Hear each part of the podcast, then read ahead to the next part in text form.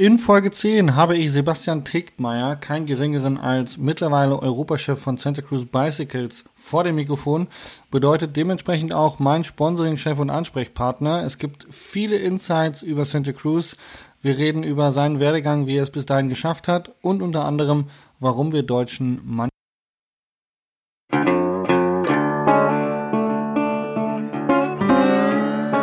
Single Trails und Single Mode, euer Podcast für Lach- und Sachgeschichten rund um die Bikeszene mit Tobi und Jasper.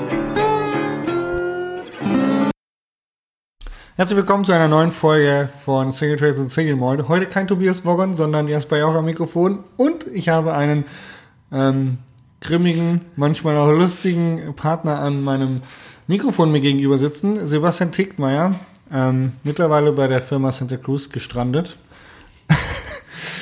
Und genau, Sebastian, hi, wie geht's dir? Hallo Jasper, mir geht's hervorragend. Wie geht's dir? Kein Wunder, wir waren noch zusammen Radfahren. Das war ein total schöner Tag.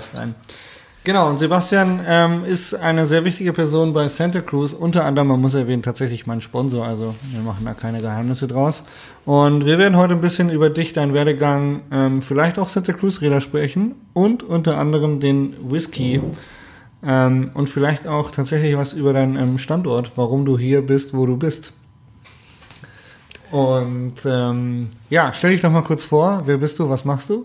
Machst du in der Zeit den Whisky auf? Ich mache den Whisky auf. Kurz Okay. zum Whisky. Wir haben einen Kaol Ela, zwölf Jahre alt, ein Islay Single Malt Scotch Whisky von Port Asking aus Island. Ähm, Askek. Askek. Port Askek. Ich wieder, ich muss mich korrigieren. Port Askek. Kennst du das? Ich bin mir ziemlich sicher, es wird anders ausgesprochen, aber Askek. Keine Ahnung. Ah, aber. Ähm, ich habe keine Ahnung, immer noch nicht von Whisky, aber auf Instagram haben schon einige auf die Story reagiert und haben gesagt, das ist ein toller Tropfen. Ich habe ihn meiner Freundin geschickt, ihr Vater kennt sich mit Whisky aus, sagt, das ist auch ein guter Tropfen. Also ich schenke ihn mal ein und du kannst in der Zeit dich vorstellen, wer du bist, was du machst. so machen wir das. Ähm, ja, Sebastian, 38 Jahre alt mittlerweile.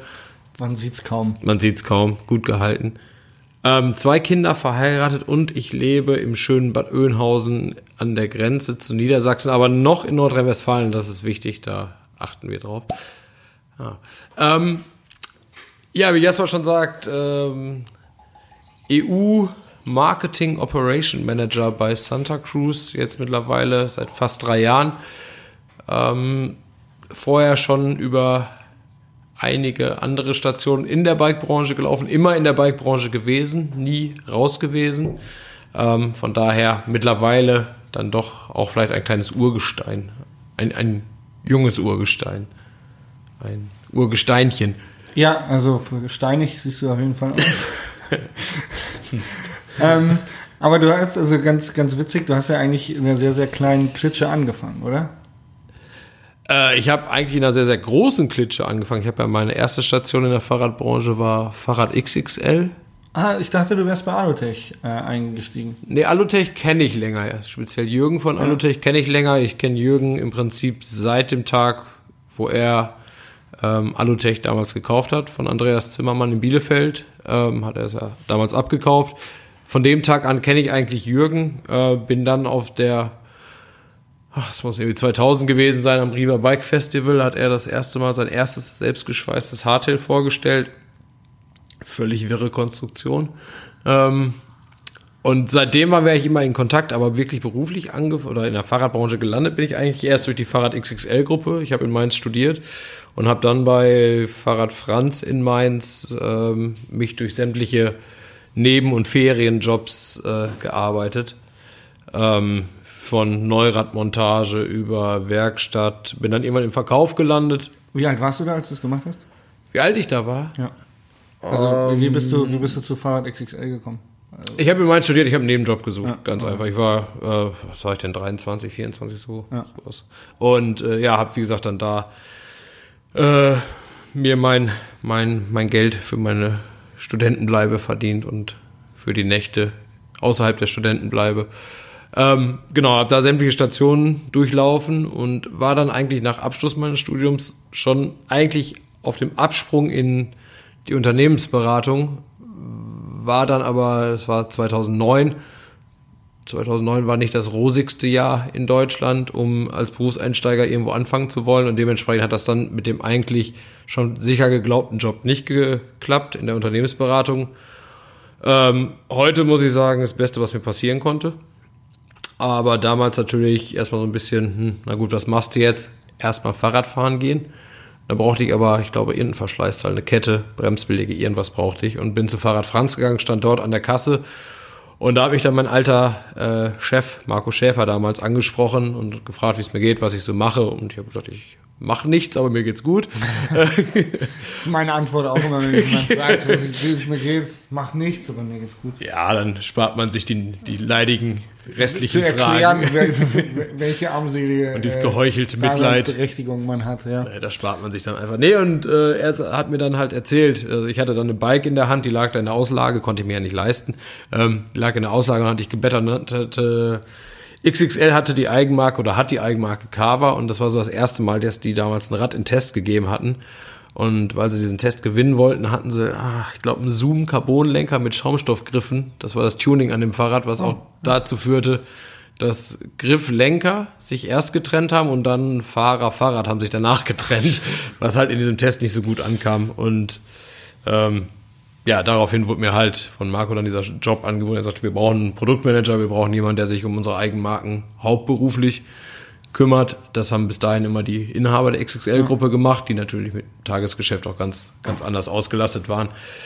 Ja, und so kam ich dann in, in den Genuss als Produktmanager irgend. Aber schon in einer relativ großen Firma. Es Also. war, es war eine Riesenfirma, aber wie gesagt, das, das Thema, also ich sag mal, die XXL-Gruppe hatte, glaube ich, zu dem Zeitpunkt, glaube ich, sechs Eigenmarken in verschiedenen Preisklassen und Produktsegmenten, die halt immer bis dahin immer vom ähm, ja, von den Inhabern selber betreut wurden. Und dann gab es aber halt innerhalb der Gruppe die Bestrebung, das Ganze auf ein anderes Level zu stellen, auf ein anderes Niveau, individueller zu werden.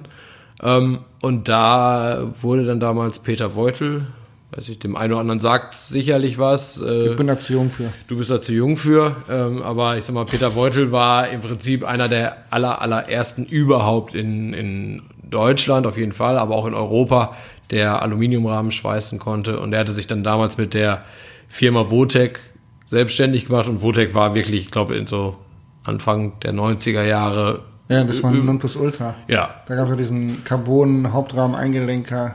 Carbon, Doppelbrücke, Hauptrahmen, weiß ich noch, Doppelbrückengabel, da, da, die hatten, äh, hatten einige gute Ideen und wie gesagt, Peter war dann damals, als ich bei XXL angefangen hatte, hatten sie ihn dann quasi auch als Chefingenieur angestellt und so wurden wir dann quasi Duo Infernale. Ähm, Oh, wow. Ähm, kurzer Break. Der, der Whisky ist voll. der Whisky wird warm, ja. Ähm, cheers. Das sind gute Bist du- Gläser, bist hast du du gehört? Whisky-Trinker? Nee, gar nicht, ich bin Rumtrinker. Rumtrinker. Ja. Ihr, habt, ihr hattet auch keinen. Ich muss extra einen kaufen gehen.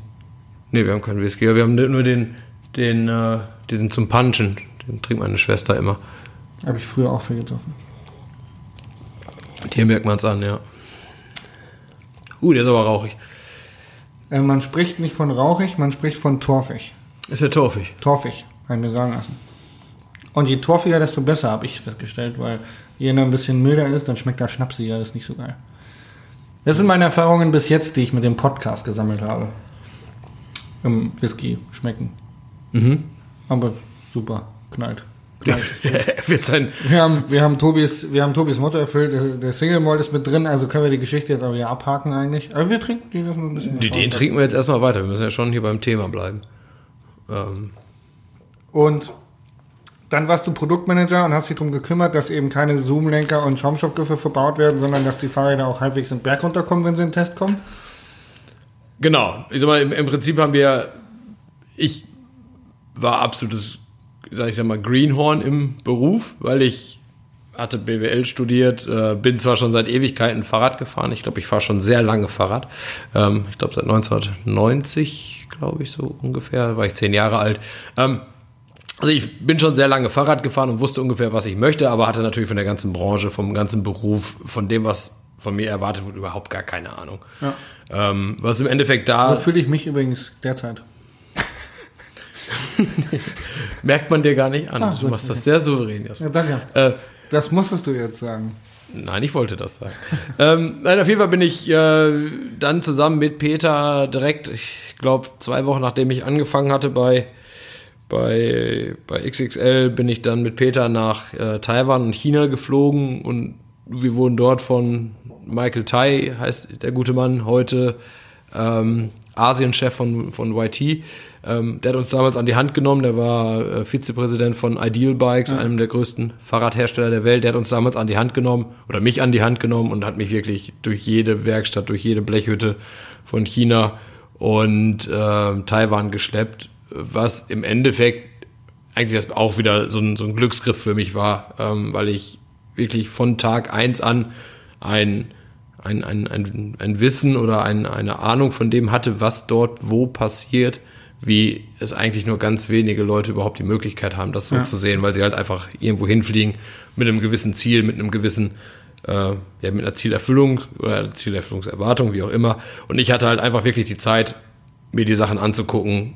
Wir, ich bin mit großen Augen, wie gesagt, durch alles gestolpert von Riesenwerken, von Riesen ähm, Schmiedewerken, wo halt Kurbeln oder Gabelkronen oder sowas hergestellt wurden, bis wirklich Feldhütten, äh, Blechhütten, die irgendwo auf dem Reisfeld standen, wo mir eine, äh, eine Frau mit Kind auf dem Arm Narbenkörper, eloxierte Narbenkörper gezeigt hat, wo ich ja, ungefähr wusste, ja. ähm, dass die eigentlich auf dem Stempel steht was anderes, wo sie produziert werden und äh, wo ich halt auch wusste, okay, das, sag mal, du, du hast immer ein Gefühl dafür entwickelt, was wird wo gemacht und ich sag mal, dass das Schild an der Tür war nicht unbedingt aussagekräftig für das Produkt, was ja. dort gefertigt wird. Also es war ganz oft so, dass im Prinzip, wenn du was Besonderes gesucht hast, ähm, dann bist du an Orte oder zu Firmen gegangen, denen du eigentlich von außen nicht zugetraut hättest. Ja.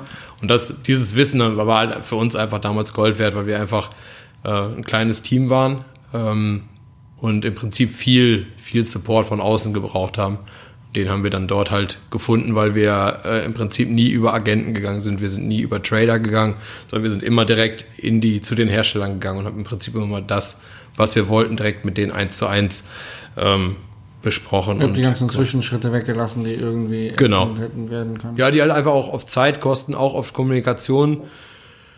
Äh, also viel Zeit für die Kommunikation brauchen, aber halt es ist halt, wie es immer ist, es ist natürlich auch ein gewisses äh, politisches Spielchen immer dabei und diese Hürden und Barrieren haben wir halt einfach direkt Volley genommen, indem wir wirklich direkt ähm, mit den Leuten gesprochen haben, von denen wir was wollten. Stark. Keine Zwischenhändler, keine Probleme, direkt zum Ziel. Was war danach äh, dann Phase? Ähm, also wie war, wie war der Übergang zu Alutech? Ich kenne dich tatsächlich, also aus XXL-Zeiten kenne ich ihn nicht, kenne ich nur von Alutech weiß ich noch, als du äh, mit Kai ähm, tatsächlich früher dann mit dem Kinderwagen irgendwo auf dem Rennen aufgetaucht bist. Das habe ich noch irgendwie im Kopf. Der Trickmeier mit Kai an der Strecke um dem Kinderwagen. Hey Jasper, was geht? äh, das war Winterbergs. Ich weiß es nicht mehr. Aber das, das, das war auf jeden Fall das Bild. Ja, das irgendwo in meinem Kopf rumherrscht. Mein Kind die Strecke hoch und runter getragen. Ähm, ich glaube, ich war der Einzige an dem Tag, der Spaß hatte.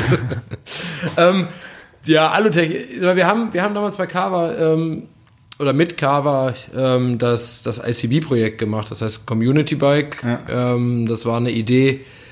Ähm, da muss ich mal kurz überlegen, ich weiß gar nicht, von wem sie rangetragen wurde. Ich, ich glaube, Stefan Stark war damals schon irgendwie mit Thomas Parz von ja. MTV News. Ähm, die hatten das Thema schon mal angedacht und haben dann eigentlich einen Partner gesucht, einen Industriepartner, der es mit ihnen macht. Und im Endeffekt ist dann der, der, die, der Grund, warum es dann Kava geworden ist, war eigentlich ganz einfach. Es waren viel größere Namen im, im Spiel, die dieses Projekt hätten machen sollen. Das Problem ist halt, oder war auch damals schon, dass große Marken halt oft so ihre Ideologie haben, ähm, wie sie ein Fahrrad bauen, welches Hinterradkonzept oder Federbau, ähm, Hinterbaukonzept wird verwendet, wie sieht der Shape des Rahmens ja. aus, Geometrie, Philosophie und sowas und so. Und die Idee vom Community Bike war ja wirklich, dass wir mit der Community auf dem weißen Blatt Papier anfangen und ja. ein Rad bauen, was es nicht gibt. Ja. Und dafür musst du natürlich auch jemanden finden, der bereit ist, dieses Rad für dich zu bauen. Und da wir bei äh, Carver damals, glaube ich, nur bis 140 Millimeter oder sowas äh, gemacht haben, war Carver halt einfach ein dankbarer ähm, Partner dafür. Ähm, zu Alutech, wie gesagt, mit Jürgen, Jürgen kenne ich schon, wie gesagt, seit 2000, aber halt so auf lustiger, freundschaftlicher Basis ist. Ähm, da gibt's mehrere Anekdoten, die vielleicht, wenn Jürgen es mal in diesem Podcast schaffen sollte, lieber er erzählen sollte, als ich erzählen sollte. Aber äh, gibt's auf jeden Fall so manche Anekdote äh, von unseren Zusammentreffen damals. Ähm, ich habe Jürgen dann, da, also es ging dann, dann darum, Pro, äh, Prototypen zu bauen. Ähm, es war dann irgendwie so kurz vor Eurobike und wir mussten das ICB im Prinzip soweit fertig. Stefan hatte alles gezeichnet. Wir hatten äh, jemanden gefunden, der uns die Frästeile macht und so weiter und so fort, aber wir mussten die Dinger irgendwie zusammenberaten. Ja. Und äh, da Jürgen einer der, der ganz wenigen in Deutschland ist, die überhaupt noch Aluminium schweißen können und das auch ja. wirklich, wirklich ordentlich können, ähm, haben wir halt einfach damals Jürgen angesprochen, ob er nicht, nicht Interesse hätte, ähm, unsere, ich glaube, fünf Stück haben wir damals gemacht, fünf Prototypen zu schweißen.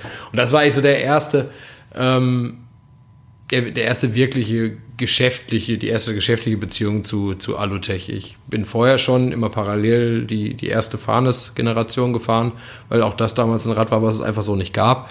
Ähm, 170 Millimeter tretbar, ja. da war, war Alutech mit, also mit weitem Abstand eigentlich der, einer der ersten, die so ein Rad gebracht haben. Und von daher kannten wir uns schon und hatten auch immer wieder was miteinander zu tun. Aber wie gesagt, der erste geschäftliche, äh, die erste geschäftliche Zusammenarbeit war dann halt das ICB-Projekt, wo wir dann unsere Musterrahmen geschweißt haben, die wir dann auf der Eurobike ähm, gezeigt haben und auch bei ihm auf dem Stand zeigen durften. Das war einfach, cool. das, er hat dann einfach nur ähm, gesagt, okay, erzählt bitte, dass ich an dem Projekt beteiligt war, ja. bringt mich damit rein und ähm, im Gegenzug hatten wir dann irgendwie eine Europalette bei irgendeinem großen Hersteller aus dem Müll gezogen, wo wir dann unser Fahrrad drauf geklemmt okay. hatten. Äh, das war der Deal. Ja. Ähm, genau, und dann, und dann war es bei mir aber so, dass ich irgendwie so ein bisschen ja, irgendwie weiter wollte. Ne? Ich war irgendwie dann schon eine Zeit lang bei XXL und irgendwie hatte ich das Gefühl, ähm, irgendwie, irgendwie weiter, weiter zu müssen, weiter zu wollen. Ähm, hatte aber keine so richtige Richtung eigentlich, keine richtige Idee, was ich machen möchte. Und dann ähm, haben wir, oder wurde mein erster Sohn geboren und ich habe mich einfach mal ein bisschen umgeguckt, was gibt es denn an Kinderrädern und habe irgendwie für mich festgestellt, dass es ja eigentlich doch damals ähm, im Wesentlichen wirklich Müll gab. Ähm, und es gab immer Sachen mit fancy Aufklebern und wild gemacht und so, aber in der Funktion haben die Dinge halt alle gnadenlos, gnadenlos versagt. Ähm, und da reifte halt so langsam die was Idee. Was muss ein Kinderrad können? Also ich glaube, viele können sich nicht darunter vorstellen, was ein Kinderrad an Funktionen erfüllen muss, aber das kannst du ja relativ schnell auf den Punkt bringen. Also, was mich immer damals tierisch gestört hat, dass ähm, einfach die, die, die Teile, die verbaut wurden, einfach unfassbar billig waren. Und im Wesentlichen, also eine wesentliche Komponente war die, die Hinterradnarbe, weil die meisten Kinderräder, auch bis heute, die Einstiegsräder, ja. haben meistens eine Rücktrittbremse ja. mit so einer relativ billigen Narbe. Diese ja. billige Narbe hat einfach ein, ähm, ein wahnsinnigen, wahnsinniges Spiel zwischen Todpunkt und dann, bis es dann wieder greift. Ähm, Engagement heißt das, glaube ich, im Fach, Fachterminus. Äh, genau. Und die haben einfach ein unfassbares Spiel. Das Problem bei Kindern ist einfach, dass die Hebelverhältnisse einfach ungeschickt sind und sie den Todpunkt nicht überwinden können. Das heißt, die, die treten und, und dann, dann an einem Nullpunkt. Wenn am Nullpunkt kommen sie dann so ins Vorwärts, Rückwärts, ja. Vorwärts, Rückwärts, aber kommen nicht in diese runde Tretbewegung. Das liegt im Wesentlichen wirklich daran, dass die, dass das, äh, dass der ganze Antriebsstrang ein wahnsinniges ja. Spiel hat.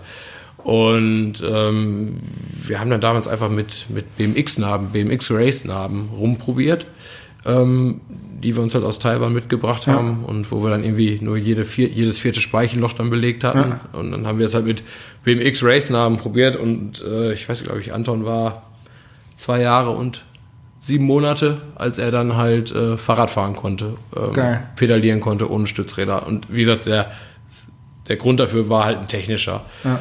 Und ähm, wir haben, ich habe damals halt, das, das war aber noch zu XXL-Zeiten, ich habe damals halt so meine, meine Beziehungen in Taiwan genutzt, um dafür einen Rahmen bauen lassen. Ja. Immer die ersten Rahmen waren bei Tange gebaut, einfach ein super teurer Custom-Hersteller. Ähm, aber so fing das halt an und dann kamen halt immer mehr Leute, haben das halt gesehen, das Rad. Äh, ich glaube, die ersten zehn habe ich ausschließlich in die Industrie verkauft. Und dann, dann reifte halt so langsam die Idee, so, hey, warte mal, wenn es da Leute gibt, die wirklich, weil die Dinger waren einfach teuer, die Materialien waren teuer, die, die Narbe kostet halt einfach mal das Fünffache von dem, was so eine normale Kinderradnarbe kostet. Und ähm, naja, dann haben wir halt die ersten fünf verkauft, die ersten zehn verkauft und irgendwann kam man halt so die Idee, okay, vielleicht ist das doch hier jetzt der, der Startpunkt, was anders zu machen. Ähm, hat ich habe dann so ein bisschen geklemmt, habe mich nicht getraut, mich selbstständig zu machen.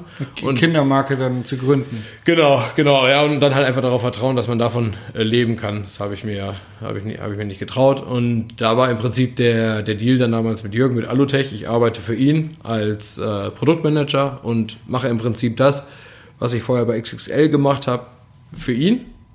Und er bezahlt, ich meine, das war klar, dass ich nicht das Gehalt bekomme, ja. was ich vorher bekommen habe, aber ähm, das war im Prinzip der Deal. Er sorgt dafür, dass ich meine Fixkosten gedeckt habe, ja. dass äh, der Kühlschrank voll ist ja.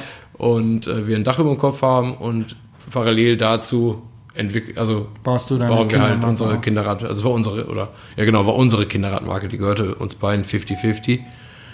Ähm, genau, so kam es dann dazu, dass wir äh, Superb gegründet haben, halt eine Kinderradfirma, die auch nur jeweils, also nur Kinderräder gebaut hat. Wir haben Bis welche Laufradgröße geht das? 24 Zoll. 24 Zoll. Genau. Danach ist man erwachsen.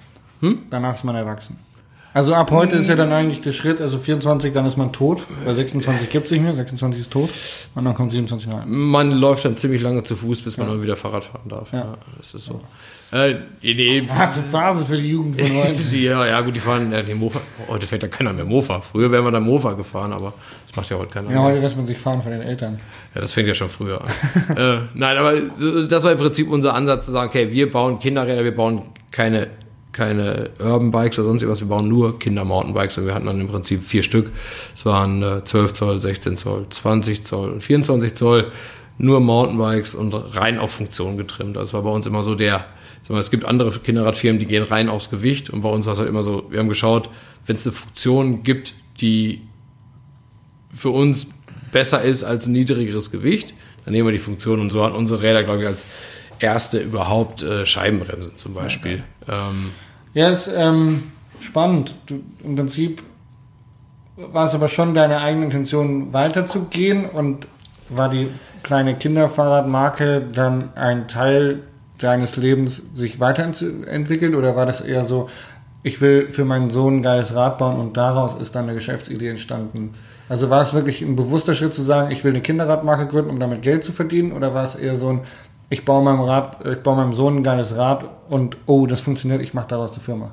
Ja, eher zweiteres. Das war definitiv, ja, ich habe, wie gesagt, für meinen Sohn ein Rad gesucht, habe es nicht gefunden, habe selbst gebaut, habe gemerkt, okay, es gibt Leute, die suchen auch was für ja. ihren Sohn und äh, ab, bin dann damals wirklich, aber wir haben dann damals wirklich gesagt, okay, wir, wir machen das jetzt. Ich sag mal, das ist ähm, jetzt auch schon ein paar Jahre her und die, als wir damals Superb gegründet haben, unser billigstes Fahrrad, ein 12 Zoll Kinderrad, hat 400 Euro gekostet.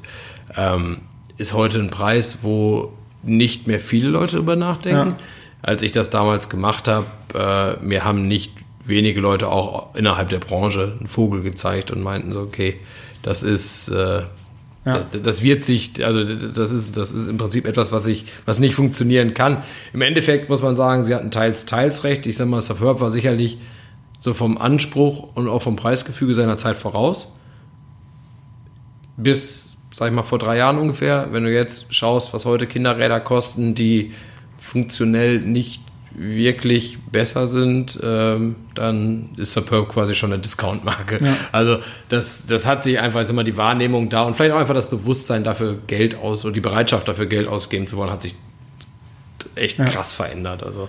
Ja, aber weil es ist dem geschuldet, dass Mountainbike-Sport auch noch nicht so lange existiert und dass viele Leute oder viele der erwachsenen Menschen haben ja, wie du sagst, irgendwann in den 90er Jahren angefangen, Mountainbike zu fahren und der ganze Sport hat sich ja jetzt erst in den letzten 20, 30 Jahren so entwickelt, dass dann die Leute jetzt Kinder kriegen und sagen, okay, meine Kinder sollen auch früh anfangen, Mountainbike zu fahren. Das kann ja auch sein, dass das Bewusstsein daher kommt, dass jetzt erst quasi die, die zweite, dritte Generation Mountainbiker irgendwo entsteht, wo die Kids dann überhaupt ähm, fahren sollen. Ähm, ist definitiv so, dass, dass sich klar das, das Bewusstsein der Leute ändert. Ich glaube, dass generell die Leute oder die Menschen, die jetzt seit, ich sag mal, in den letzten fünf bis zehn Jahren Eltern geworden sind, glaube ich, generell andere Werte vertreten und anders ihr Geld äh, investieren, anders ihre Freizeit gestalten, als man es vielleicht früher getan hat. Ähm, es ist, glaube ich, aber auch einfach ein, ein Lernprozess für, für viele Menschen ge gewesen, einfach zu sehen, okay, ich gebe einfach vielleicht mehr als das Doppelte aus von dem, was ich normalerweise ausgeben würde für ein Produkt Ähm, habe aber eine direkte Funktion, also eine direkte Verbindung von, von wirklich von, von einer Qualität und einer Funktion. Und dann ist es ja auch so, ähm, dass die, die Räder gebraucht wahnsinnig hoch gehandelt wurden. Das heißt, der, der klar, natürlich musst du erstmal dieses Geld aufbringen, aber wenn du am Ende des Tages dein, dein, das Rad wieder verkaufst und es einigermaßen in Ordnung ist und du kriegst mehr als die Hälfte des Neupreises wieder, relativiert sich ja das Investment, weil ich sag mal, die normalen Kinderräder waren halt von den Kompo oder sind von den Komponenten einfach so billig gewesen, dass du sie halt in diesen zwei Jahren Nutzungsdauer einfach totgeritten hattest und hast du auf einen Wertstoffhof gebracht. Und Jetzt reicht es weiter. jetzt verkaufst es weiter oder behältst es fürs zweite, dritte, vierte, fünfte, achte Kind.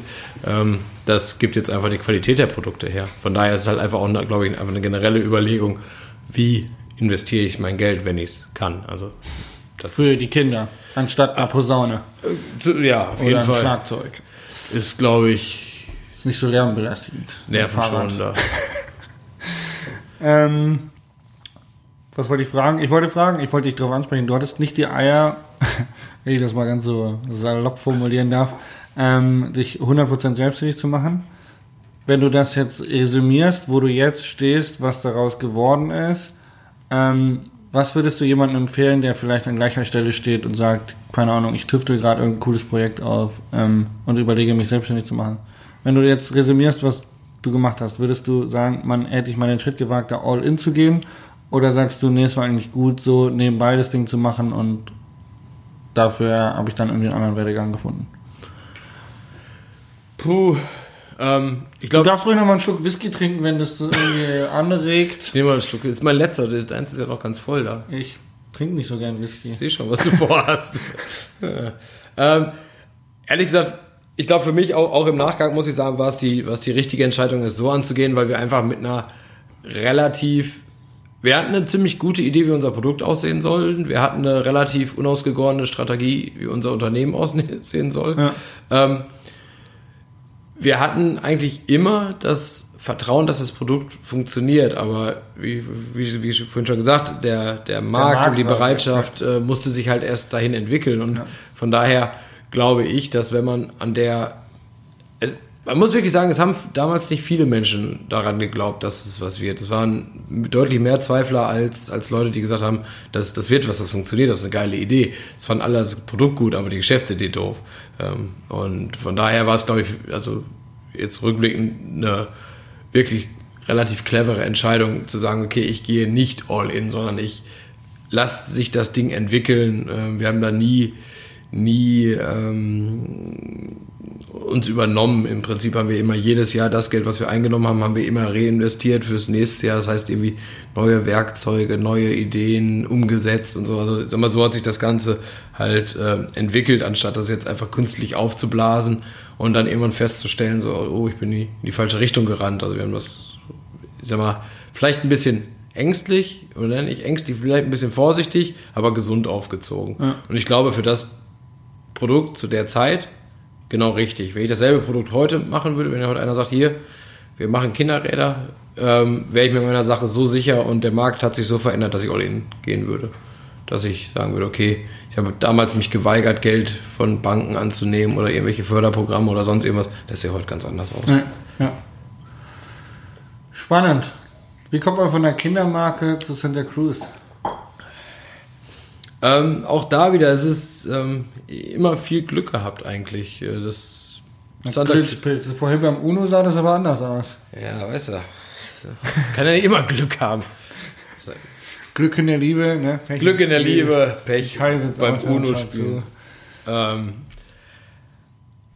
ja, Santa Cruz, es war auch bei Alutech kam ich dann wieder irgendwann an diesen Punkt, wo ich dann für mich irgendwie gedacht habe, okay, es ist ja ganz, ganz schön und, und gut, dass, dass ich jetzt irgendwie hier mein, ähm, dass ich mein, mein Dach über dem Kopf irgendwie bezahlt habe und äh, der Kühlschrank äh, nicht, nicht, nicht ganz leer ist. Aber irgendwie hat man ja auch mal was studiert und irgendwie hat man ja auch Ansprüche darüber hinaus. Ähm, und dafür hat es einfach nicht gereicht. Und Alutech ist einfach als Firma zu klein, ähm, zwei Familien Vollgas zu ernähren und satt zu kriegen. Und Sapeur war auch zu klein dafür.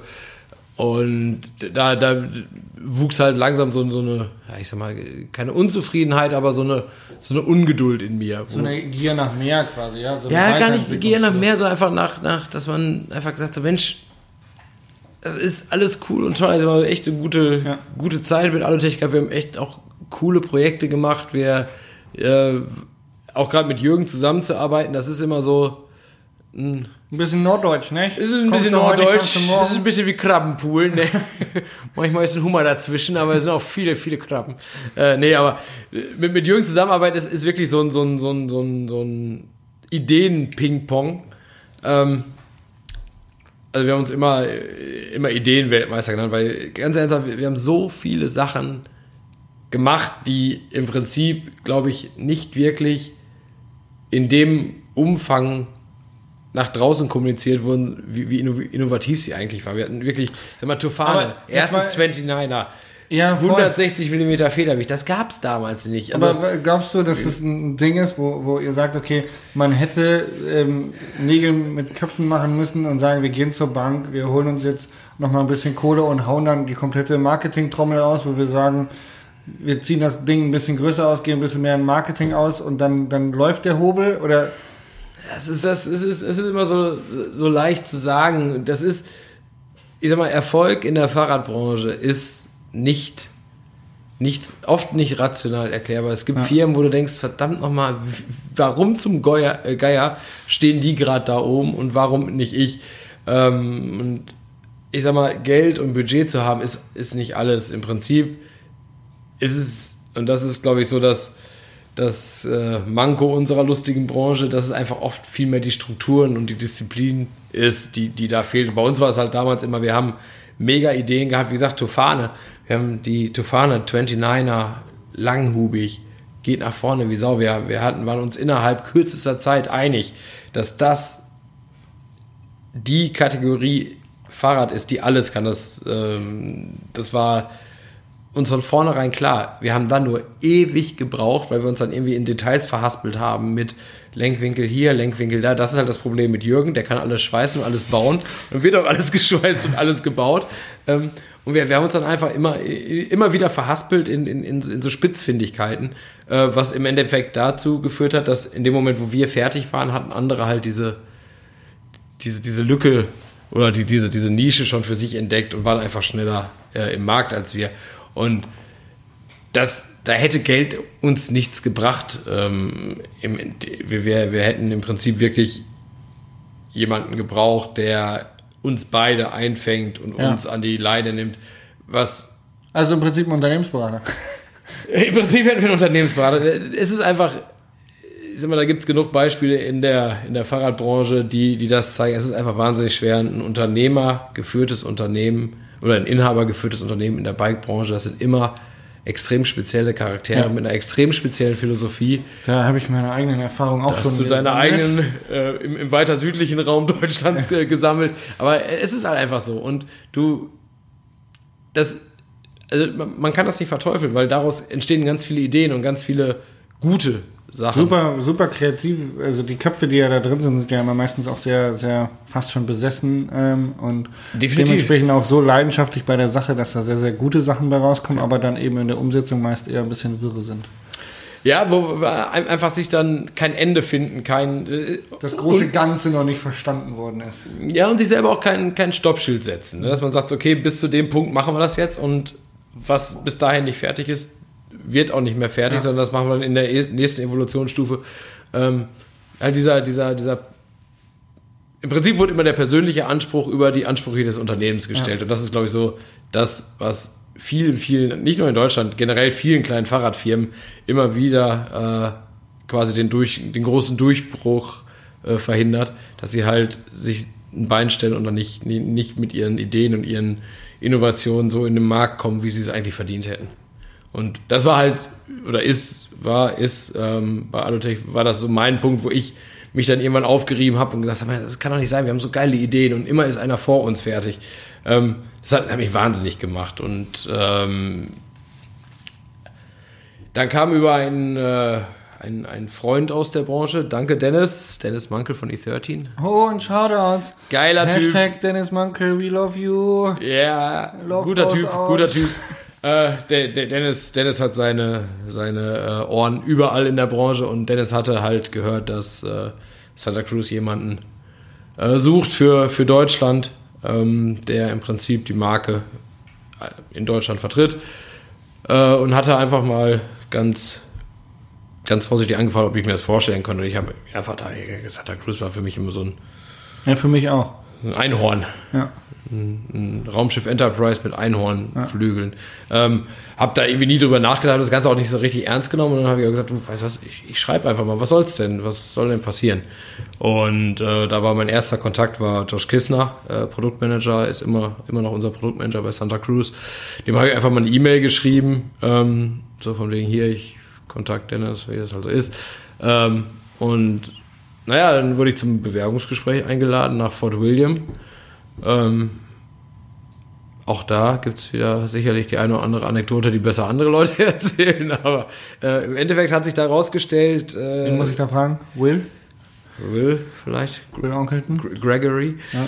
Gregory, Gregory hat sich, Gregory Mina hat sich äh, lange über meinen Leihwagen lustig gemacht, weil im schottischen Nebel, als wir dann irgendwie doch relativ angeschossen von der Strecke kamen, ähm, stand ein Auto noch auf dem Parkplatz und das war mein Flamingo-farbener Fiat 500, den sie mir als Leihwagen gegeben hat. Und ich bin dann quasi mit dem kompletten Syndicate und offenem äh, Softtop sind wir dann ähm, mit meinem Flamingo-farbenen Fiat 500 quasi ins Hotel gefahren. Durch die Nacht geritten. Durch die Nacht geritten, genau. Ähm, ich glaube, aber- das ist eine sehr typische Santa Cruz-Geschichte. es ist eine ziemlich, ziemlich typische Santa Cruz-Geschichte, ja, doch, äh, definitiv.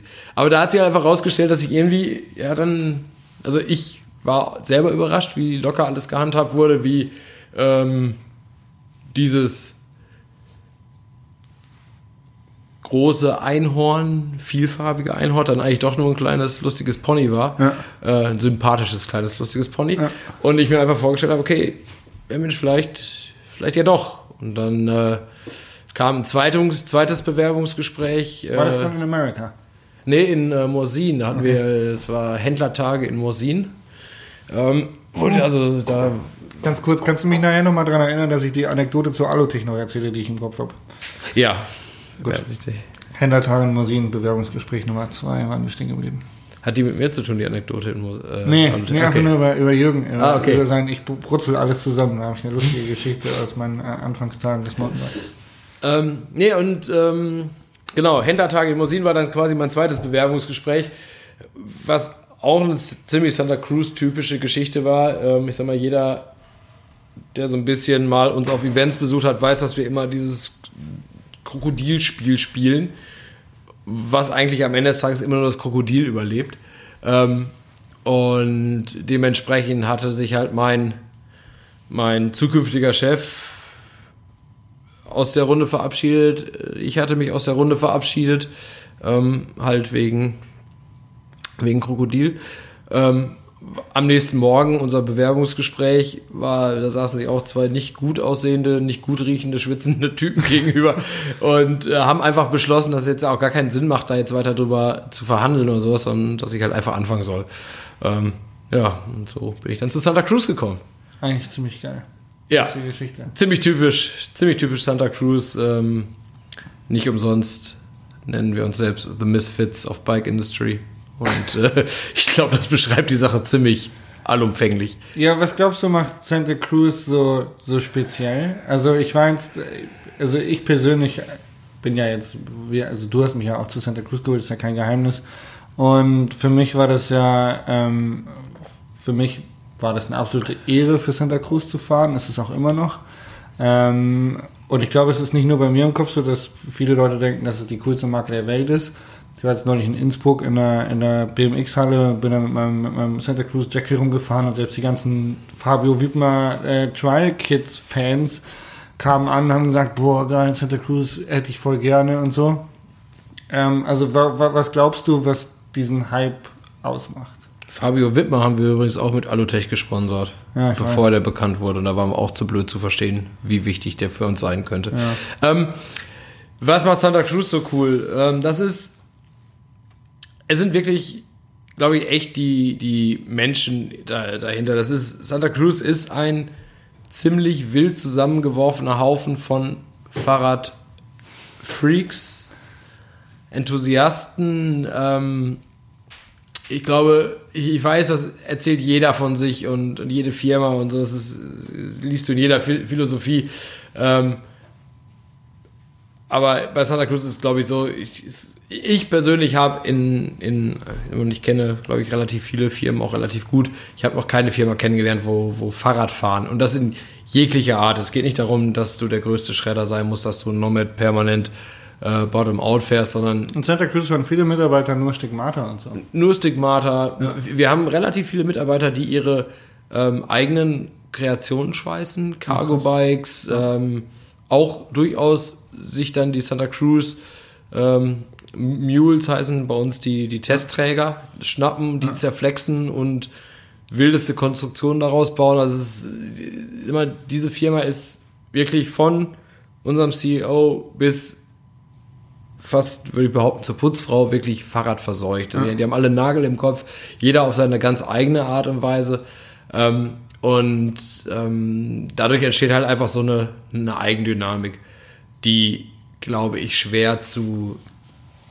Ja, die, man, man kann es einfach schwer beschreiben. Ich sag mal, wir haben uns vorhin kurz darüber unterhalten, dass ich doch mittlerweile echt erstaunt bin, wie viele Firmen mittlerweile auf Agenturberatung mhm. zurückgreifen, wie viele Firmen sich ihr Image von äh, externen ähm, quasi aufdrücken lassen oder ja. diktieren lassen und sich dann quasi da äh, selber fesseln. Alles, was wir bei Santa Cruz machen, sei es das Design, das Engineering, unsere mal brillanten und mal total hemdsärmlichen Werbekampagnen, alles das entsteht von Santa Cruz Mitarbeitern. Und auch da ist es so, dass es jetzt nicht heißt, okay, du bist im Marketing und nur die Jungs im Marketing sind kreativ und haben coole Ideen. Die Idee vom Chameleon-Video, äh, vom Chameleon, äh, Carbon Chameleon, dieses dämliche Boy George Video, Video, kam von JT, der Typ, der sich dann quasi auch selber in dem Video spielt, weil er halt irgendwie die ganze Zeit, als er gehört hat, es gibt ein Carbon Chameleon, ist er halt wie so ein Gestörter durch die Produktion gelaufen, hat dieses Lied vor sich her gesungen. Und irgendwann hat das halt irgendwer aufgeschnappt und hat, hat diese Geschichte da darum gesponnen. Ach, wie geil. Ähm, und und ähm, so entstehen bei uns ganz viele Sachen. Hightower, der Name Hightower ist ein Name von einem Mitarbeiter, der bei Santa Cruz gearbeitet hat. Der war Demo-Driver, also der hat die Events ja. besucht. Riesen, riesen Koloss von Typ. Und dem wurde halt irgendwann mal ein, äh, ein Rahmen gebraten, der ihm passte, weil es einfach in der, in der Range damals keinen kein Rahmen gab, der ihm passte. Und so wurde halt dieses 29er Trailbike ja. erfunden und als es dann, als dann alle merkten, ach warte mal, haben wir ein ganz lustiges Rad, nur eine lustige Kategorie ja. entdeckt, dann wurde das Rad halt nach ihm benannt. Das war sein Spitzname ja, schon vorher. Und, und so gibt es halt einfach so ganz viele Anekdoten, ganz viele Geschichten, ähm, warum Sachen bei Santa Cruz so sind, wie sie sind. Das werden die kommuniziert, weil ich glaube, vieles davon wissen ja Leute draußen gar nicht. Die kriegen ja nur mit, ey, Hightower ist ein geiler Name oder die sehen dann das fertige Produkt von so einem Musikvideo ähm, aber die, diese ganzen Insights werden eigentlich wenig kommuniziert. Ähm, ich glaube, das ist so ein bisschen, also erstens ist für uns, dadurch, dass es unser Alltag ist, es ist wirklich, wir, wir, wir sind 24 Stunden am Tag so bekloppt. Ja. Ähm, ist es vielleicht nicht mehr so was Besonderes. Das ist manchmal ein bisschen schade. Es gibt viele Geschichten, wo man sich nach, also wo ich mir halt auch überlege, es gibt bei uns immer die europäische und die amerikanische Sichtweise. Mhm. Und die amerikanische Sichtweise ist viel weniger aufregend und, und, und ähm, die Jungs sehen sich selber nicht als so lustig und spaßig, weil sie es einfach schon zu lange ja. im Prinzip leben. Die europäische Sichtweise, ich sag mal, in Europa ist Santa Cruz noch immer eine relativ junge Marke. Die ist aber gerade so in den letzten Jahren ist sie in einem breiteren Masse quasi bekannt geworden. Und von daher gibt es sicherlich viele Geschichten, die man erzählen könnte, wo die Leute aber gar nicht so den Back Background haben, um, um die Geschichte zu verstehen. Das ist ja super interessant. Ich habe mit Tobi im letzten Podcast darüber gesprochen. Er hatte mir die Frage gestellt, warum sind deutsche Downhill-Fahrer nicht so gut oder nicht in der Weltspitze? Und ich habe unter anderem einen Grund aufgezählt, dass wir Deutschen nicht cool sind. Also wir finden uns untereinander nicht cool. Wir finden alles, was international ist, cool und finden alles, was anders ist, cool. Ähm, glaubst du, das hängt da ein bisschen mit zusammen? Ich sehe schon, dein Glas ist leer. Mein Glas ist ganz leer, ich habe einen ganz trockenen Hals. Durstig. Ich sag mal, ich habe da eine etwas andere, ehrlich gesagt, Meinung zu. Das ist, ähm, also jetzt speziell auf Downhill-Fahrer, also oder generell auf Sport in Deutschland ist, Nee, ich, nur jetzt, also nur auf diese amerikanisch-deutsche Nummer jetzt Ähm, eingegangen. ich, in den USA ist es so, äh, äh, äh, ähm, es ist eigentlich, mal, keine Ahnung, ich glaube, da kann man auch gar nicht über die USA sprechen. Das ist halt einfach da in Santa Cruz, in Kalifornien. Ähm, die Leute haben einfach so eine grundentspannte, vielleicht auch leicht oberflächliche Mentalität. Aber sie nehmen sich selbst nicht so wichtig. wie Sie nehmen sie nicht so wichtig. oder? Sie nehmen sie, wir- nein, sie nehmen uns einfach nicht so ernst. wichtig. Also sie, sie, wir haben schon ihre, schon ihre Punkte, wo sie, wo sie sagen, das, das ist, das ist wichtig, das ist unser absoluter Kern. Ja.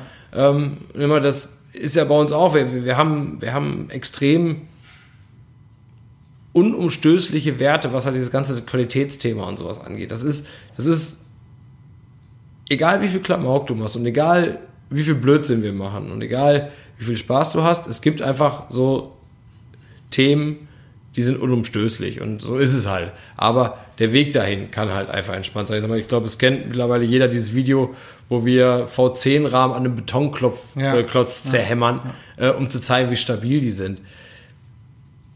Das kann man machen, muss man nicht, zeigt aber halt so, so, eine, so eine grundsätzliche, entspannte Haltung in dem Moment, wo wir solche Sachen machen oder solche Sachen in den USA passieren, wissen wir vorher, was passiert, weil wir einfach wissen, was das Produkt kann. Oder weil irgendein Knallkopf das vorher schon mal gemacht hat aus Spaß. Ja. So von daher weißt du relativ genau, was passiert.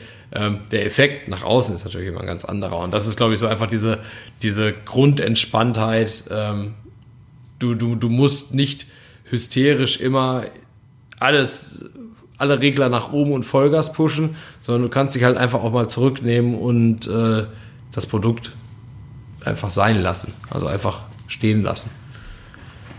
Jetzt bist du Europachef von dieser wunderbaren Marke. Trinkst einen Whisky mit mir und machst einen Podcast. Das war die bessere Seite dieses Gesprächs. ähm, jetzt warst du gerade wieder im Ausland. Ich glaube, zwei Wochen Südafrika für den Launch. Ähm, wie, ist, wie, wie läuft dein Alltag ab? Weil du, also man muss dazu sagen, du sitzt ja jetzt nicht in Kloppenburg bei, bei Derby, du sitzt nicht in Mosin, sondern du bist in einem Kaff in Norddeutschland stationiert und betreibst dein Business von hier aus. Ähm, what's up, what's happening? It's crazy, it's crazy, man. What a time to be alive.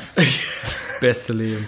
Äh, wie, wie sieht mein Alltag aus? Es sieht aber mein Alltag ist relativ unspektakulär und findet, glaube ich, im Wesentlichen äh, irgendwo in, mit Kopfhörern und Telefonaten und äh, Videokonferenzen statt. Das ist im Prinzip der, der, der Alltag, äh, den keiner sehen will, weil jeder nur sieht, oh, jetzt war er wieder gerade in Südafrika, äh, was auch nicht wirklich leicht ist, wenn du bei 42 Grad Fahrrad fahren musst. Ich kann dir da ein Lied davon singen. Ich habe das ja auch schon probiert. Tobias Rogan hat es bei minus 30 probiert, war auch nicht gut. Plus mir wahrscheinlich- 42 funktioniert auch nicht.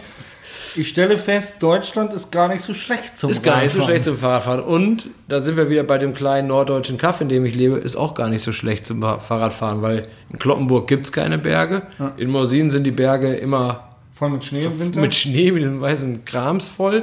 Und wir können eigentlich das ganze Jahr Radfahren und so ein Trails haben wir auch ganz viele. Ähm, von daher, Whisky grausam. Ich findest verzieh mir das- ich grausam? finde- Vielleicht ziehe mir das Gesicht, wenn ich ihn trinke. du hast so eine lustige Ader auf Verstehen, wenn du ihn trinkst. Ja, in der Mitte, also Harry Potter-Narbe, ne? Also sieht ein bisschen. Naja. Ähm, Ich sag jetzt nichts über deine runzlige Stirn, ne? das sind die Falten, die du verursachst. Das sind die Grimmel, Krummelpeter-Falten, die du den ganzen Tag schon ja, weil, weil ich die ganze Zeit immer äh, bekackten Influencern hinterher telefonieren muss. Influencer? Hast du mich gerade als Influencer betitelt? In meinem Podcast? Wäre das positiv oder Das negativ? wäre negativ. Warum? Influencer sind nicht cool. Wieso nicht? Weil ähm, so die ganzen Beauty-Blogger und so haben das Influencer-Marketing kaputt gemacht. Und Aber weil die auf, umsonst in Hotels wollten und Nee, weil das einfach, das wurde halt lächerlich gemacht, Nummer eins. Aber ich glaube, äh, ganz geil, wir schweifen ein bisschen ab, aber ich finde das Thema sehr interessant.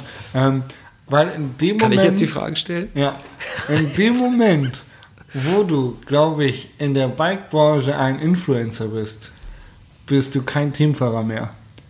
Und in dem Moment, wo du kein Teamfahrer mehr bist, bist du kein Profi mehr. Und das ist, glaube ich, so ein bisschen wie bei meinem Hund, ja. Hoden abgeschnitten. Der arme Kerl. Habe ich dir gerade die Hoden abgeschnitten. Es ist so ein bisschen so, ja. Ich finde. Dann also, verstehe ich jetzt auch die Ader auf deiner Stirn. Ich gucke nochmal nach. Meine, meine Hoden sind noch da. Nee, aber tatsächlich äh, sehe ich das so ein bisschen. Ähm, Wie möchtest du denn dann genannt werden, wenn du kein Influencer bist? Ambassador, entweder Ambassador oder Teamfahrer bin ich. Also ich äh, sehe mich selber immer noch als Profi. Und ich glaube, wenn ich jetzt dieses Jahr im Enduro-Bereich angreife, dann wird es auch nochmal deutlich, dass das deine Daseinsberechtigung hat. Ist das dann schon so, dass alte Downhiller in den Enduro-Bereich wechseln und dann da Nee, also ich sehe mich jetzt, also ich sehe mich jetzt nicht als Typ, der keinen Downhill mehr fährt, weil er es nicht mehr kann, sondern eher einfach, weil im Downhill-Rennen wesentlich auf, also aufwendiger ist zu gestalten als ein Enduro-Rennen. Von, Du verbringst einfach extrem wenig Zeit auf dem Fahrrad für extrem viel Zeit ja genau, du auf musst der oder schrauben, im dein. Kopf, Linie und Fünf und beim Enduro-Rennen ist es so einfach, ich fahre hin, fahre ein bisschen Fahrrad und am Ende habe ich ein gutes Ergebnis. Ganz. Tja, das habe ich mir auch immer so gedacht, hat aber nie so funktioniert. Ähm, egal. Vielleicht liegt es an der weichen Mitte. ich in Mitte. Ist ja mich. Ähm, egal. Ja, mein Arbeitsalltag. Also ich bin kein Influencer, oder? Wolltest du mal... Ich, ich dachte, ich dachte, ich dachte, ich, in meiner naiven Art und Weise dachte ich immer, dass Influencer positiv besetzt wäre und dass äh, um Influencer heißt ja Beeinflusser, Influencer Beeinflusser, Beeinflusser und beeinflussen. Um das zu können, bra- braucht man ja eine gewisse Machtposition und ich dachte, die hättest du inne. Ähm, da habe ich mich wohl getäuscht. Aber Du bist nur am Austeilen. Den ganzen Tag schon. Und das macht mich wahnsinnig. nein, alles gut. Dafür kaufe ich dir so einen teuren Whisky. Weißt du? Den du selber nicht magst. Sollen wir den mit Cola Ja, punchen? Geschenk für dich. Ruf doch mal Tobi an, ob wir den mit Cola punchen können. So, so wie es jetzt aus mit Zählenmoll. Schmeckt der mit Cola? Ich, ich habe äh, Volleiswürfel. Interessante Frage. Werde ich ihm das nächste Mal im Podcast stellen. Können wir nicht einfach anrufen jetzt? Ähm, klar, können wir auch machen. Ähm, nee, ich wollte die Geschichte von Alutech noch erzählen. Achso, ja, genau. die die Anekdote Geschichte von Alutech. Und zwar, ich war ja damals in Hannover ähm, und war auch so ein bisschen Alutech addicted. Mein Alutech war ja auch mein erster Sponsor. Und in Hannover im Geister, Norddeutsche Jürgen ist immer noch traurig, dass du weg bist. sind ja, ja, ich auch. ähm, sind viele Leute ähm, Alutech gefahren, unter anderem der Olli Lustenberger, auch ein äh, guter alter Kumpel von mir. Und der hatte den Alutech Keiler, diesen krassen Viergelenker. Äh, Im mit Geiste der- mit der alle mit Gepäckträger- Downhillern gefahren und haben hochgeschoben. Das war Standard. Genau, der Gepäckträger. Und das Ding äh, hatte einen Riss und dann hat er es zum Jürgen geschickt, um, um das reparieren zu lassen. Und der Jürgen hat ihm das, wie du schon sagtest, der hat ihm das halt einfach komplett zugebrutzelt. Der hat, ähm, der hat Verstärkungen links, wie heißen die? Äh, nicht, nicht Details, Gassets. sondern äh, Gassets, äh, links und rechts oben an das Rahmendreieck gemacht, Das unten Ding- am Tretlager, am Sitzrohr, überall hat er die Dinger dann gescheißt. Und das Teil hat so unfassbar viel gewogen danach. Ähm, Aber danach ist alles andere kaputt gegangen, aber nicht mehr der Rahmen. er hat gehalten. Er hat gehalten. Das ist dann der Moment, wo die Gabeln einknicken, kurbeln, abreißen. Ah, herrlich. Ja, und er hat er kostenlos bekommen. Das war auch guter Service tatsächlich. ja, Ich glaube, der hat eine Menge Arbeit gesteckt, was Schweißnaht anging. Weil als ich den Rahmen gesehen habe, wie der zugebrutzelt worden war, hat der Jürgen schon mal die eine oder andere Nacht wenn du damals den Alupreis gesehen hast, da ist ja die Geld reingegangen. Hättest du damals Carbon gegeben, hättest du es in Carbon gemacht. Ähm, Das hätten die dann so gemacht wie bei Danny's Bike im Backofen. Im Backofen, ja, reicht. Mehr, Einfach. brauch, mehr brauchst du nicht. Haushaltsüblicher Küchenbackofen und Ein dann bisschen Tesakrepp, ja, Alufolie, Harz. Harz, Harz. Harz. Ähm, ja, also mein Arbeitsalltag ist nicht so spannend, wie sich die Leute das vorstellen. Ich arbeite viel, viel mit Kopfhörern. Ja, telefonieren vor allem. Und Telefonieren. dann so unwichtige Marketinggesülze. Ja, da gehe ich ja nicht dran. Ach so. Also äh, Ambassadors und Journalisten gehe ich nicht dran. Ja, nochmal kurz zu dem Ambassador-Thema. ähm, wir hatten, du hattest vorhin gesagt, auf manche Art und Weise kann man den Erfolg der einen oder anderen Fahrradfirma nicht erklären. Ja, ist so. Und wie wichtig, das ist jetzt eine lustige Frage, weil ich sitze dir gegenüber und du musst jetzt trotzdem ehrlich sein, aber das weiß ich, ist bei dir kein Problem. Ich bin gespannt, ob du mit der Ehrlichkeit umgehen kannst. Ähm, wie wichtig siehst du Teamfahrer oder siehst du ähm, Ambassadoren in der, vor allem im Transport des Markenimages in der Radbranche? Also, Ich glaube, Syndicate hat ja schon einen sehr, sehr großen Anteil dazu beigetragen, wie das Image von Santa Cruz nach außen wahrgenommen wird. Aber im Allgemeinen, die Frage steht. Ähm, ich glaube, dass das eine Frage ist, die man einfach im Prinzip von, von zwei Seiten betrachten kann. Ich glaube, es kommt sehr auf deine, auf die Position der Marke an. Was möchtest du transportieren? Und ähm, da gibt es dann einfach zwei Wege, oder wahrscheinlich gibt es auch mehr als zwei Wege, aber es sind die zwei Wege, zwischen denen ich mich entscheide. Ähm, möchte ich eine reine, reine Leistungsbeziehung haben und sagen, okay, ich kaufe mir jetzt für Summe X äh, Titel, Kandidaten für Deutsche Meisterschaft, Europameisterschaft, Weltmeisterschaft ein. Ähm, kann man machen, funktioniert, glaube ich, auch für manche Marken. Es gibt einige Marken, die einen, ich sag mal, im Prinzip wenig Persönlichkeit, ein blasses Image haben, bei denen funktioniert das ziemlich gut. Die pushen ja. sich über diesen, diesen, diesen, diesen Sport, über ihr sportliches Engagement. Ähm, bei mir persönlich sieht es ein bisschen anders aus. Ich versuche halt immer Leute zu finden, die ich, wo ich mir persönlich keine Sorgen machen muss, dass sie die Marke so präsentieren, wie ich sie präsentiert haben möchte. Und das ist, ähm, das sind wirklich total unterschiedliche Ansprüche. Ich sag mal, das, das ist eine Typfrage, das ist auch, auch wie Leute sich verhalten. Ähm, wenn wir jetzt mal auf Santa Cruz im Speziellen schauen, ist es halt einfach so, wir haben ein sehr teures Produkt, wir haben ein sehr hohes Image. Wenn du da jetzt, ich sag mal, vom Charakter Menschen draufsetzt, die unnahbar sind, die, die hochnäsig sind, also das ist nicht das gleiche wie nasal sprechen, Jasper. Aber ähm, Warte, ich sag's kurz. Das ist die Eins, Jasper Null. ähm, auf jeden Fall, du weißt, ah. was ich meine.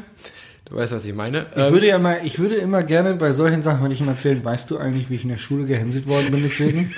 das Ding ist, man hat versucht, mich damit zu hänseln. Es hat noch nie funktioniert. Siehst du? Deswegen weiß ich, es prallt einfach an dir ab.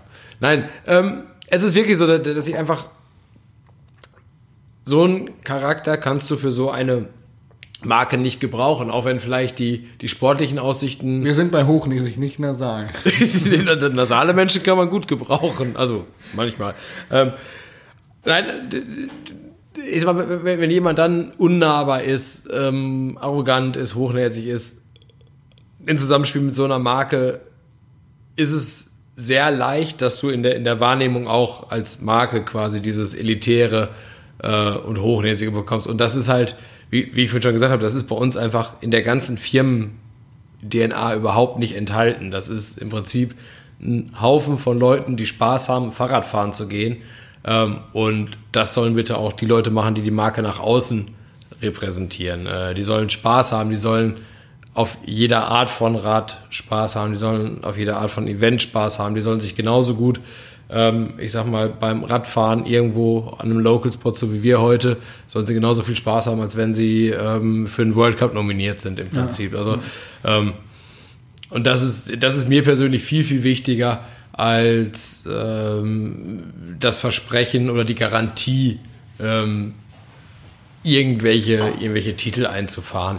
Mhm, ähm, das, das, ja, wie, wie, gesagt, ich glaube, das ist einfach so ein, so ein so eine Grunddecke. Natürlich ist es so, ich sag mal, wenn man jetzt jemanden hat, wo man sieht oder der, der jemand zu dir kommt und, und, du weißt, okay, warte mal, da ist vielleicht, da ist ein Rohdiamant, den, den haben wir da jetzt, der ist mir irgendwie zugelaufen, das passiert. Stimmt, ab der ähm, immer Jahr einen neuen Fahrer habe ich gehört. Immer, immer Rohdiamanten. Äh, du, du weißt, es braucht viel Zeit, um Diamanten zu fressen. Nein. Äh, nein, aber es ist, es ist schon so, ich sag mal, du, du, hast, du hast immer mal wieder, dass du halt, ich sag mal, wir haben vorhin mal Fabio Wittmer gesprochen, ähm, da, da, war uns schon relativ schnell klar, dass da jemand kommt. Ich sag mal, du hast vorhin gesagt, wie du das erstmal bei, bei Jürgen auf der Matte standst. Auch da war Jürgen relativ schnell klar, was er da hat. Und jetzt ist es bei uns halt gerade aktuell eine Nina Hoffmann, die, keine Ahnung, mittlerweile seit drei Jahren auf dem Fahrrad sitzt und Unfassbares leistet. Ja. Ich glaube, ich, ich weiß nicht, ich möchte dir nicht zu nahe treten, aber ich glaube, es gibt wenige Menschen, die so hart trainieren und ja. so diszipliniert sind wie, Nein. Wie, wie, wie, Nina. Und da ist es dann halt einfach wieder so ein, so ein Mix aus, dass du siehst, wie Das jemand. übrigens, ich möchte dir nicht zu nahe treten, hättest du dir sparen können.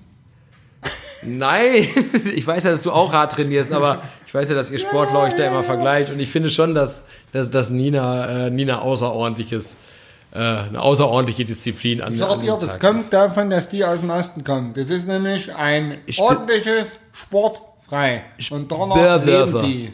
Speerwerfer. Nee, bin ich deiner Meinung. Nein, also ist, Also von Nina hat sich, also das, was ich bei Instagram sehe und so, das ist, ist Wahnsinn. Und, die und, trainiert, glaube ich, zwei, dreimal am Tag. Das ist schon hart. ja, und halt auch einfach Sachen, wo Und du weißt. trotzdem irgendwie locker bei der Sache. Also genau, und, und das ist genau und dann. greifbar und ich bin ja mit ihr gerne auf Rennen gefahren und Genau, und das ist halt genau die Sache, dass du einfach sagst, okay, da ist, die, die passt von der Person, ist ein, ein absolut toller Mensch, aber auch, da ist eine, eine, eine, ein Wille. potenzielles Podium. Genau, da ist, da ist ein Wille da, da ist, da ist ein, aber der der Wille kommt auch mit einem Spaß. Und ähm, wie gesagt, da gibt es dann manchmal einen Mix, aber im Wesentlichen, ich persönlich achte immer ein bisschen mehr auf, ähm, ja, dass die Menschen halt zur Marke passen, dass die Menschen zugänglich sind und dass sie das, was sie machen, mit Spaß machen. Okay. Ähm, ich kann keinen gebrauchen, der wie so ein Trauerklos durch die Gegend fährt, weil er, äh, weil ich ihn auf dieses kalifornische Fahrrad gesetzt habe. Ich bin ganz traurig. ähm, ich, also ich kann, ich zeichne zum ersten Mal mit diesem neuen Programm auf und ich kann nicht sehen, wie lange wir schon reden, aber ich denke, wir sind jetzt knapp bei einer Dreiviertelstunde. Ich stelle dir noch zwei Fragen. Okay. Einfach, um jetzt so einen, keine Ahnung, runden Abschluss zu finden. Äh, Frage Nummer eins, was ist dein Lieblingsbike aus der Range von Santa Cruz? Tallboy. Tallboy? Ja. Ist, 29 Zoll, 110 mm Federweg, richtig? Genau, ich fahre es mit 130 mm vorne und 110 hinten, 29 Zoll. Ist, äh, das ist immer so eine Sache bei diesen ganzen Santa Cruz Rädern. Ähm, Papierform. Ja, Papierform sagt immer nur die Hälfte aus. Äh, ich sag mal, 110 mm will jetzt keiner sagen, äh, das ist ein Rad, was du überall mit hinnehmen kannst. Habe ich auch dran gezweifelt, bis ich dann irgendwann weil ich meinen ganzen Ambassadoren die Nomads gegeben hatte, ähm, mit dem Tallboy quasi nach Südtirol gefahren bin, ähm, so als dachte ich Notlösung und dann doch gemerkt habe, hey verdammt, das ist ein echt ganz schön lustiges Fahrrad und für das, für mein Fahr Fahr Fahr Fahrvermögen äh, durchaus vollkommen ausreichend.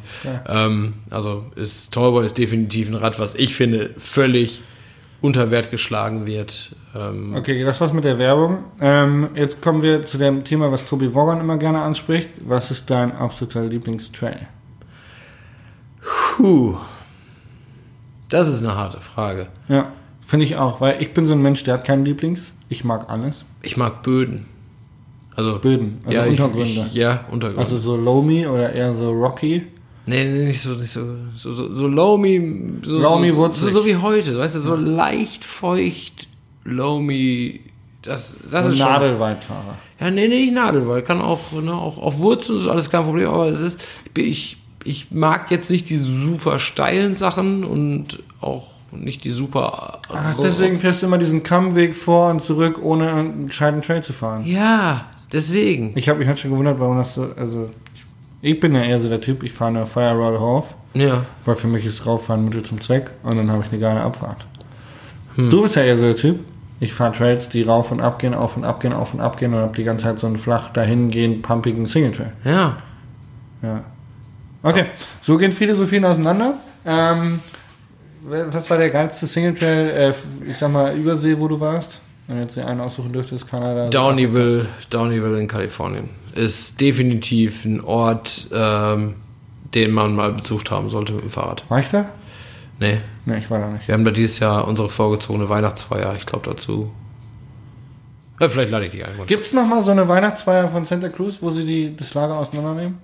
Ich habe gesagt, als ich da war, hat man mir gesagt, es gibt keine mehr. Es war die letzte. Ähm, die Sache ist ja bei diesen Weihnachtsfeiern bei Santa Cruz ist ja auch so, wir machen ja auch alles wieder selber, ne? Wir haben da keine Agentur oder so, die das für uns organisiert. Wir bauen dann wirklich die komplette Produktion um und das ist mittlerweile relativ aufwendig, weil wir haben, äh, ich glaube, mittlerweile sechs Produktionsstraßen für die Laufräder, für die Reserve-Laufräder. Ja. Die werden ja auch in Santa Ja. Cruz montiert. Wer es nicht gesehen hat, ähm, Inside Out, Jasper Jauch auf meinem YouTube-Kanal. Schaut's euch an. Schaut es euch an.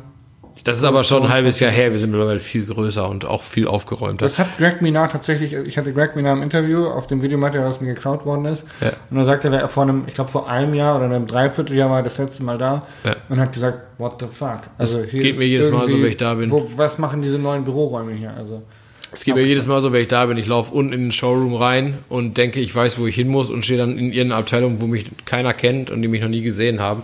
Ähm, das ist einfach momentan äh, extrem spannend. Ähm, Weihnachtsfeier, ich glaube nicht, weil ich glaube, es mittlerweile echt zu kompliziert wird, weil ich mal, diese ganzen Produktionsanlagen, Aber da- dann machen wir noch eine europäische. In Mosin.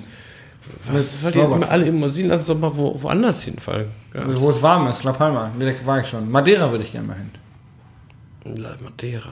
Ja, Madeira könnte man machen. Ähm, auf jeden Fall, dieses Jahr die Weihnachtsfeier wird in Downeyville stattfinden. Ähm, so eine kleine Westernstadt. So Gold Rush. Geil, Western. Ist cool. Es gibt kein Internet. Aber das ist nichts für mich. Ähm, Für mich als Creator, YouTube Creator, ja, aber du, du, du verlässt, du verlässt die Profi? Stadt mit brutal Content. Das ist brutal. das glaube ich auch. Nee, Also es ist wirklich, also es ist, ähm, Wir verrennen uns. Ich wollte eigentlich schon lange aufhören. Okay, das wir- war dein Schlusswort. Du findest Downeyville ist der beste Single Trail, den Ja. wir mal in, irgendwie in Übersee der, besucht haben. der, mussten. der In Ort ist wirklich Kalifornien. geil. Ähm, ich fand, es war ein sehr ähm, aufschlussreicher Podcast, vor allem ein deep, deep talkiger Szene-Podcast. Nicht so witzig tatsächlich, wie ich mir oft hat, aber das ist mir in den ganzen Taschen aufgefallen. Weil du keinen Humor verträgst. verträgst halt einfach nicht diese nordische. Ich bin mal gespannt, wenn du mit dem Jürgen im Podcast sitzt, da gehst du Da unter. bin ich auch mal gespannt tatsächlich. Ähm, ich glaube, da wird es ein bisschen geeky. So ein bisschen sehr technisch und. Nein? Emotional, traurig, Oh Gott, nein. aufgewühlt. Ähm, du schenkst dir nach? sehe Ich schenke mir nochmal nach. Ich, ich bin jetzt auf den Geschmack gekommen. Whisky-Trip gekommen. Sebastian, es war ein sehr, sehr aufschlussreiches, interessantes Gespräch, fand ich. Wir haben tatsächlich ein bisschen Santa Cruz-Werbung gemacht. Nehmt es mir nicht übel, ist halt einfach so mein Arbeitgeber. Ähm, dennoch fand ich aber sehr, sehr interessant. Das ist ein großes Glas, was du hier eingeschenkt hast. Wir können Teil 2 gleich auch noch produzieren. Vielen Dank für diesen Podcast. Ähm, schaltet beim nächsten Podcast wieder ein. Schreibt uns gerne in die, in die Kommentare, ähm, was ihr an Sebastian Stelle im Marketing treiben würdet. Habt, Genau. habt, habt ihr Ideen für Fahrer? ähm, ja, danke. Alles klar, wir sind raus. Ich sage vielen Dank fürs Zuhören. Vielen lieben Dank, dass ihr dabei wart. Und äh, willst du noch was sagen? Abschließende Worte. Tschüss. Tschüss. Tschüss. So machen wir's. Tschüss.